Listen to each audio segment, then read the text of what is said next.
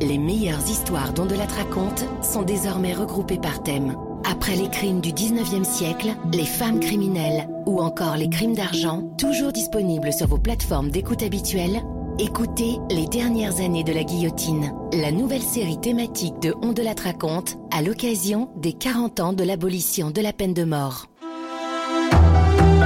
On de la raconte. Christophe Ondelat. Le 9 août 1974, à Marseille, à 9h du matin, deux toutes jeunes filles se présentent au commissariat du 6e arrondissement. Elles s'appellent Ouria et Amaria.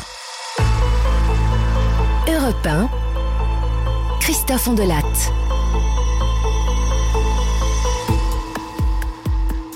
Ouria parle la première.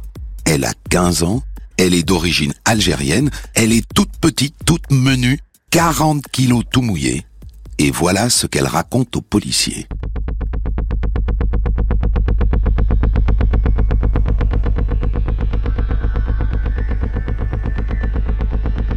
Elle était en fugue d'un foyer de Toulon, elle zonait autour du vieux port de Marseille et elle est tombée sur un sacré bonhomme. Sympa, élégant, accompagné de deux femmes, ça l'a rassuré, ça l'a mise en confiance. Il lui a proposé une cigarette et puis de l'aider. Elle était paumée, épuisée. Elle l'a suivi chez lui, mais dès qu'elle est arrivée dans son appartement, il m'a offert un café et il a commencé à me questionner sur mon passé. Mes parents, ma fugue, où je suis allé, qui je connais. Je lui mentais. Il m'effrayait. Et après, il m'a donné une bière et puis il a demandé à une des filles d'aller chercher un bâton. Elle dit qu'il s'est mis à l'insulter et à la tabasser à coups de bâton et de ceinture avec une grosse boucle qui fait mal. Ça, c'est pour te remettre dans le droit chemin. Tu vas rester ici et tu vas obéir, hein? Elle raconte que ça a duré une demi-heure et qu'ensuite, il lui a demandé de se déshabiller. Il voulait prendre sa virginité. Elle a refusé. Il a dit qu'il avait tout son temps.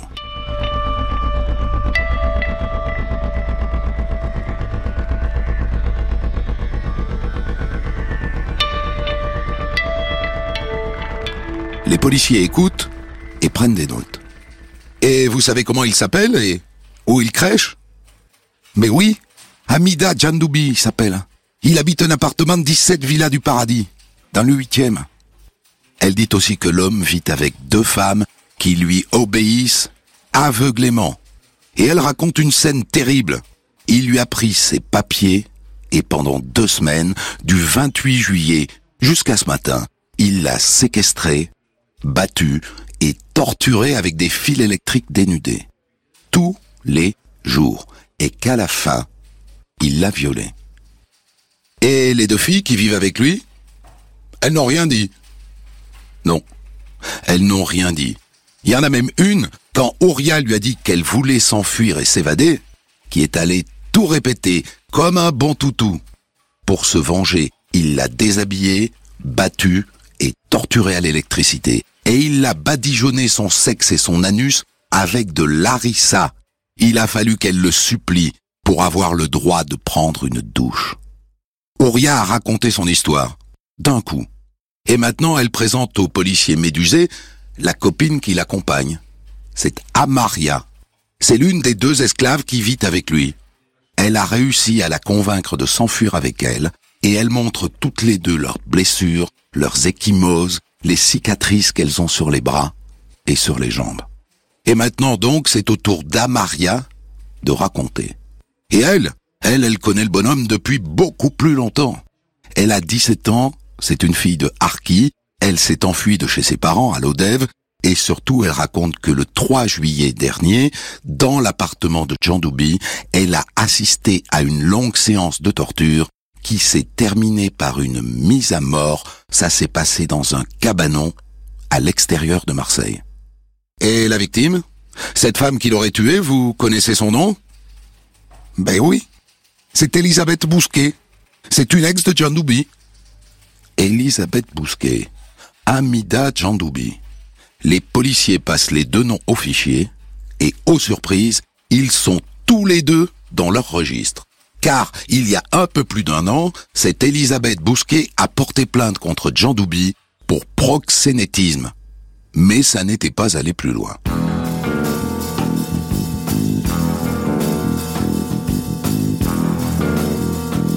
Le commissaire René Paul décide d'interpeller tout de suite ce Jean Doubi. Il réunit ses hommes, les gars s'équipent, ils font chauffer les voitures, et c'est parti. Jean Doubi n'est pas chez lui, mais vers midi moins 20, le voilà qui arrive, dans une Simcamille blanche, et qui en descend avec deux baguettes sous le bras. Les policiers lui sautent dessus, il n'oppose aucune résistance. Amida Jean Doubi, vous êtes en état d'arrestation. Dans son appartement, ils saisissent le bâton, un fil électrique de 2,50 mètres dénudé et un pot de sauce harissa. Ils découvrent aussi deux pistolets d'alarme.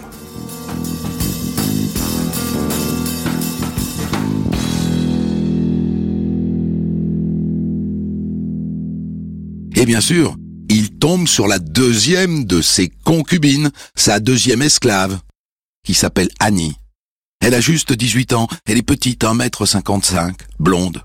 Elle a une vingtaine de brûlures de cigarettes sur le corps, sur son ventre, ses seins, ses fesses, ses cuisses. Et elle a aussi des cicatrices sur la face intérieure de ses cuisses. Elle dit que c'est un couteau chauffé à blanc qui a fait ça. Amaria, elle aussi, a des cicatrices et des échymoses sous la plante des pieds. Elle a du mal à marcher. Quant à Auria, sa peau est zébrée sur la quasi-totalité du corps et elle a un orteil fracturé. Et il reste encore des traces d'harissa sur son vagin. Et pour couronner le tout, le médecin le lui annoncera bientôt. Elle est enceinte. Elle est enceinte de son bourreau. En 1974, l'avortement est interdit. Elle va devoir garder l'enfant. Elle n'a que 15 ans.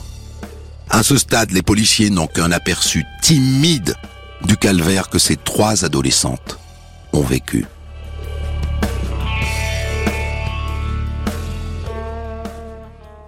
Devant les policiers qui l'interrogent, Jean Doubi ne se défile pas. Il reconnaît et il assume, froidement. Oui, il a violé Ouria. Mais après, je peux vous dire qu'elle était consentante, hein. Il reconnaît aussi les tortures et les menaces.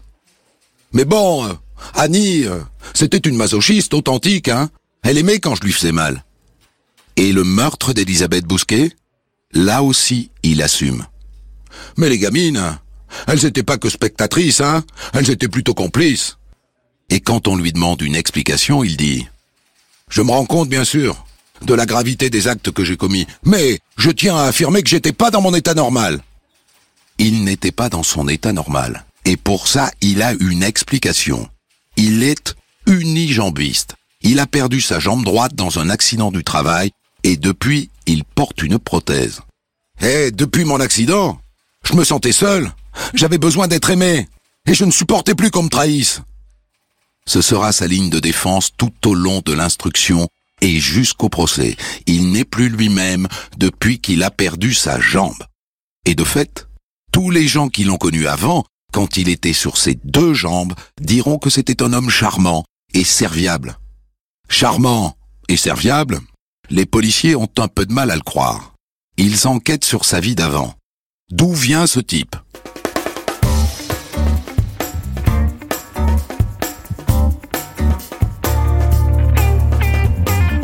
Hamida Djandoubi est né en Tunisie.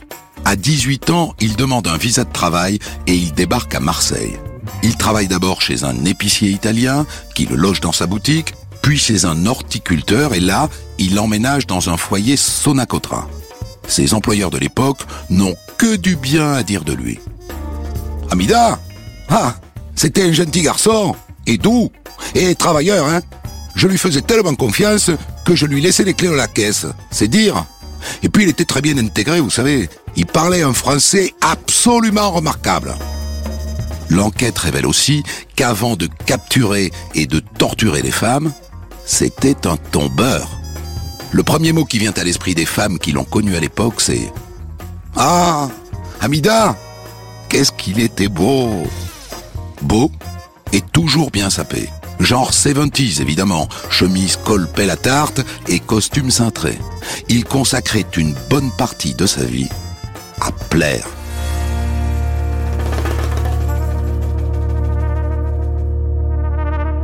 Et ça serait donc cet accident du travail dans lequel il a perdu une jambe qui a tout changé. Ce serait le point de basculement. Jean Doubi raconte aux policiers l'accident, qui remonte à octobre 1971. À l'époque, il est jardinier, un motoculteur se renverse sur sa jambe, elle est prise par les crochets, elle est broyée et finalement coincée. Les marins-pompiers ont mis plusieurs heures à le dégager et ils ont fini par l'amputer sur place. Pas la jambe en entier, le bas de la jambe droite, sous le genou. Et il ne s'est pas adapté à la prothèse. Ça lui faisait mal. Alors il a commencé à mélanger les médicaments contre la douleur et le whisky. Et c'est connu, ça fait pas bon ménage tout ça. Ça l'a rendu plus agressif et surtout plus aigri. Lui qui n'aimait que séduire s'est senti atteint dans son orgueil, humilié.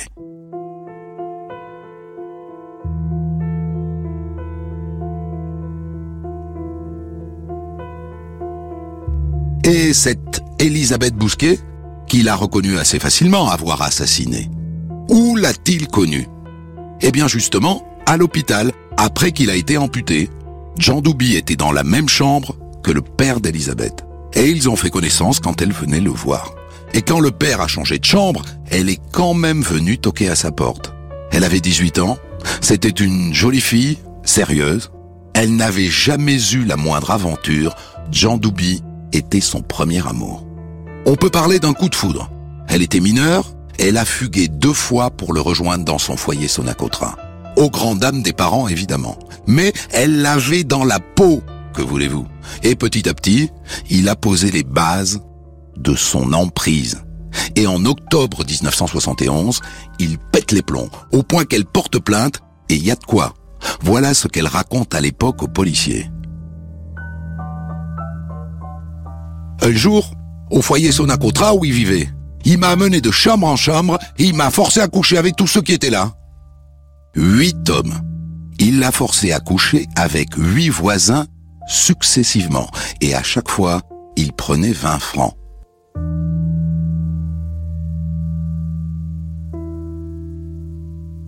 À l'époque, les policiers ont convoqué Jean. Il leur a servi un gros mensonge qu'ils ont gobé. Bah, c'est elle qui a eu l'idée de se prostituer pour se payer des vêtements. Je le reconnais, j'ai eu tort de la conduire dans les chambres, mais l'argent a été dépensé en commun.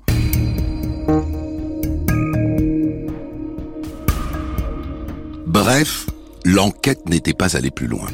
Les policiers avaient trouvé qu'Elisabeth n'était pas fiable, et le procureur avait classé la plainte sans suite. Sauf que lui, à l'époque, il a dit, si je te retrouve, je te tue. Et il l'a fait.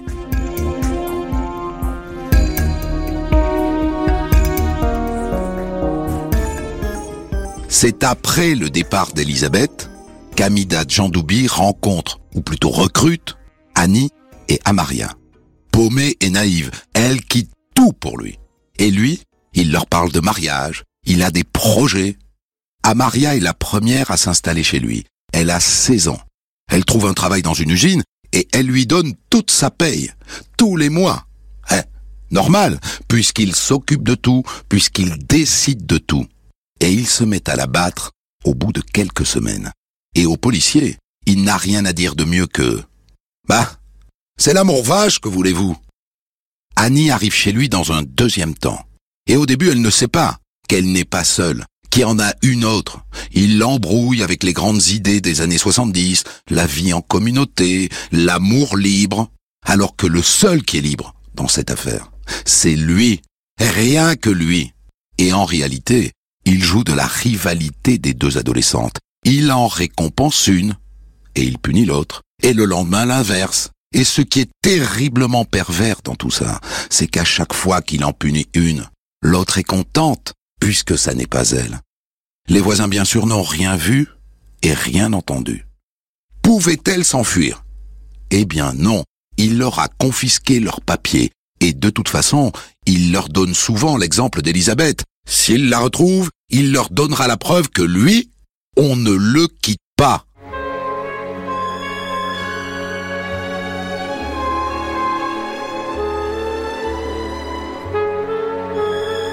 Et on sait qu'il va finir par assassiner Elisabeth devant Amaria sous ses yeux d'adolescente. Parce qu'Elisabeth, c'est son obsession à l'époque. Alors comment l'a-t-il retrouvée? Quand elle le quitte, elle enchaîne les séjours en hôpital psychiatrique et en maison de repos. Il l'a complètement détruite. Mais d'une certaine manière, il l'a toujours sous son emprise. Parce qu'un jour, en juillet 1973, alors qu'elle est sortie de l'hôpital psychiatrique, elle a trouvé un nouveau compagnon. Eh bien, elle revient à Marseille, figurez-vous. Et elle va au foyer Sonacotra, où elle tombe sur son frère, Ali. Et il saute sur son vélo pour aller vite prévenir Jean Doubi du retour de cette Elisabeth dont il parle si souvent. Et Jean Doubi arrive tout de suite. Et il lui sort son grand numéro. Il est charmant, il est drôle, il est séducteur. Il lui propose de venir voir son nouvel appartement. Et elle accepte.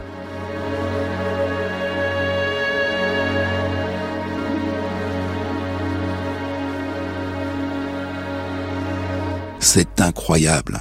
Elle a mis des mois et des mois à se sortir de son emprise et elle retombe sous sa coupe en une minute. Le miracle des grands pervers manipulateurs.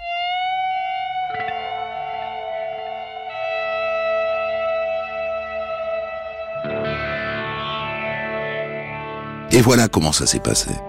À 14 heures, ils arrivent chez lui. 17 rue Villa Paradis. Jean se sert un martini. Il lui offre une bière. Annie et Amaria s'éclipsent alors dans la cuisine. Et tout d'un coup, elles entendent le bruit d'une claque. Elisabeth crie et Jean Doubi dit « Tu te rappelles que je t'avais promis? Si je t'attrapais, je te tuerais. »« Excuse-moi Pardonne-moi, je regrette Je veux travailler pour toi Ne me frappe pas !»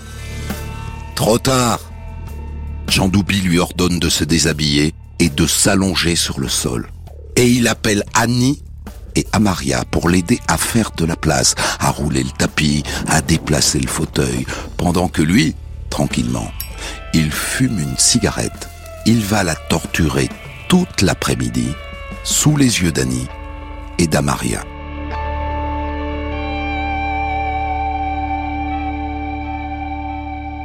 À 17h, il leur demande de nettoyer et de ranger l'appartement. Et il se sert un nouveau martini. Elisabeth gît nue, gémissante, à demi inconsciente sur le sol de l'appartement. Ensuite, il mange, il boit, il regarde la télé jusqu'aux environs de 22 heures. Et oui, c'est la Coupe du Monde de football. Il allait pas louper ça. À un moment, Elisabeth se traîne jusqu'aux toilettes pour vomir. Elle supplie Annie et Maria de l'aider. Il suffit de passer par la fenêtre, d'aller chercher la police. Les deux filles ne répondent pas. Quand le match est fini, Jean Doubi va chercher sa Sim Camille, il la garde devant la porte et il demande aux deux filles de laver Elisabeth. J'ai pas envie de salir ma voiture. Et les voilà tous les quatre, dans la voiture, en route pour un cabanon abandonné qu'il a repéré à Lançon de Provence, dans l'arrière-pays. Il sort Elisabeth de la voiture. Elle ne peut pas marcher, elle est à quatre pattes, il la frappe, il l'insulte, et arrivé au cabanon, il l'étrangle avec un foulard. Et après? Après, figurez-vous qu'il va faire la fête au Sainte-Marie de la Mer et camper avec les deux autres pendant une semaine. Le corps est retrouvé quelque temps après par des vacanciers, il n'est pas identifiable. Les gendarmes concluent un règlement de compte dans le milieu de la prostitution, un Mac qui a réglé son compte à une fille récalcitrante.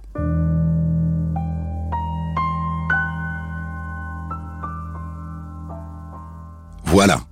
Voilà tout ce qu'a permis de révéler l'enquête. Amida Djandoubi doit maintenant comparaître devant la cour d'assises. Soyons clairs, il encourt la peine de mort.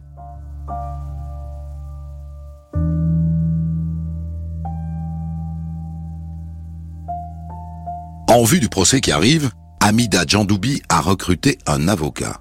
Et l'enjeu est important, il s'agit de sauver sa tête, il risque la guillotine.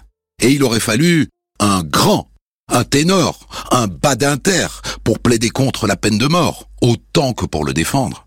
Eh bien lui, il a choisi maître Jean Goudureau. Et vous savez pourquoi? Parce que c'est lui qui l'a défendu quand il a eu son accident du travail.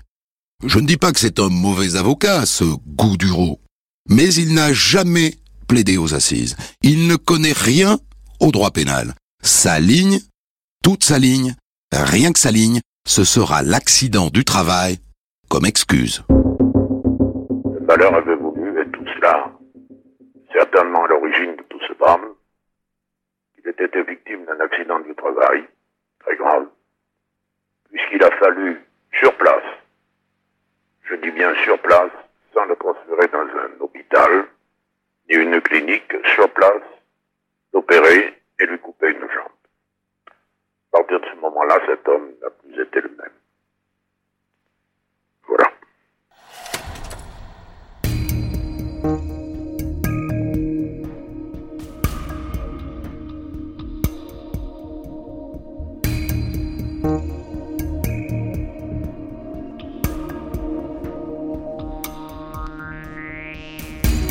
Le procès se tient devant les assises d'Aix-en-Provence les 24 et 25 février 1977.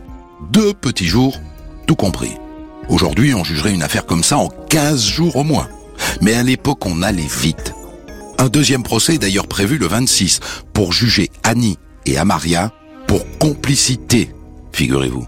Elles sont victimes, mais le juge d'instruction a tenu à les juger pour complicité dans la mort d'Elisabeth, puisqu'elles étaient présentes. Dans ce procès, on compte beaucoup sur les psychiatres. Le portrait qu'ils dressent est terrifiant. Vous savez, c'est un authentique bourreau qui se complaît dans la souffrance des autres. C'est un pervers constitutionnel. Le deuxième jour est marqué par un incident. Maître Goudureau, l'avocat de Djandoubi, n'est pas là au moment de plaider. Il est coincé dans les embouteillages. Et au lieu de l'attendre, le président désigne d'office l'avocat d'Annie et Amaria, lequel refuse. Je ne peux pas Je suis l'avocat des deux victimes C'est moi qui dirige les débats. Je vous désigne, point L'avocat quitte la salle, le bâtonnier est appelé à la rescousse et finalement, l'ineffable maître Goudureau arrive juste à temps pour le verdict. Des applaudissements ont éclaté dans la salle d'audience de la cour d'assises d'Aix-en-Provence à l'annonce du verdict qui condamnait à mort Amida Djandoubi, un Tunisien de 28 ans accusé d'avoir torturé et tué en 1974 Elisabeth Bousquet, 21 ans, parce qu'elle refusait de se prostituer à son profit. Lui pourtant est resté froid, impassible, exactement comme il était resté calme la veille à l'énoncé des tortures horribles qu'il a fait subir à la jeune fille parce qu'elle avait osé porter plainte contre lui pour proxénétisme. Tout au long de ce procès, il s'est contenté de répéter qu'après un accident du travail dans lequel il a perdu une jambe, il est devenu un autre homme, buvant et se droguant pour oublier ses souffrances. En 1977, on ne peut pas faire appel d'un jugement de cour d'assises. Jean Doubi se pourvoit en cassation. Pourvoi rejeté. Il ne lui reste que le recours en grâce auprès du président de la République, Valéry Giscard d'Estaing. En attendant, Annie et Amaria, qui étaient accusés de complicité, sont acquittés, heureusement. Leur avocat a fait du bon boulot. Elles ont porté Elisabeth jusqu'au cabanon où Jean Doubi l'a tuée, c'est vrai. Mais ça n'est pas de la complicité, c'est de la compassion. Simon de Cyrène a porté la croix du Christ, est-ce qu'un seul théologien osera l'accuser de complicité? Finalement, Valéry Giscard d'Estaing décide de laisser la justice suivre son cours. Il refuse de le gracier.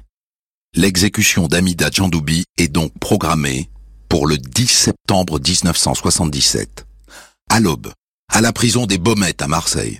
Et nous disposons d'un témoignage exceptionnel sur cette exécution. La doyenne des juges d'instruction de Marseille de l'époque, Monique Mabelli, a été contrainte d'y participer. Et elle a raconté, le jour même, pour la postérité.